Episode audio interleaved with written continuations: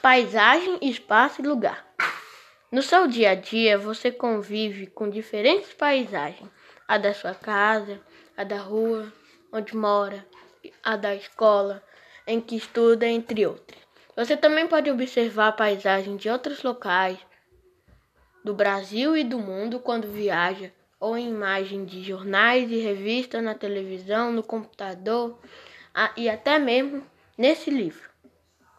Em geral, as pessoas chamam de paisagem o que consideram bonito, como uma cachoeira ou uma praia ensolarada. Para a geografia, porém, paisagem não é apenas um belo panorama natural.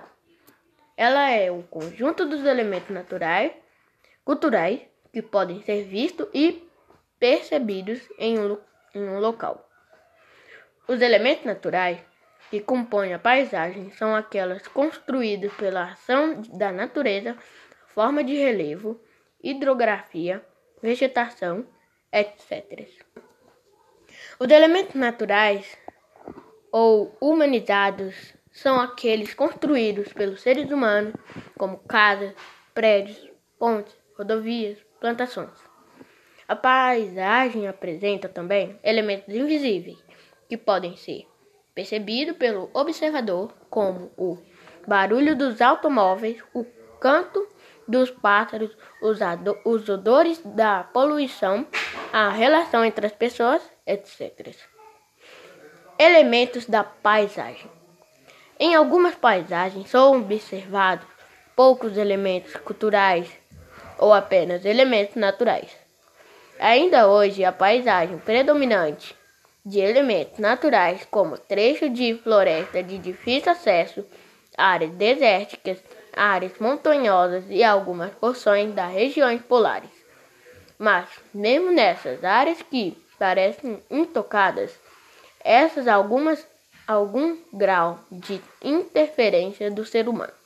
Observe o exemplo da fotografia abaixo.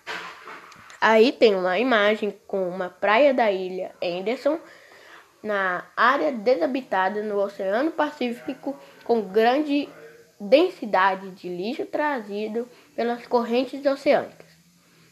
Em outras paisagens, é possível identificar o predomínio, o, predomínio de elementos culturais.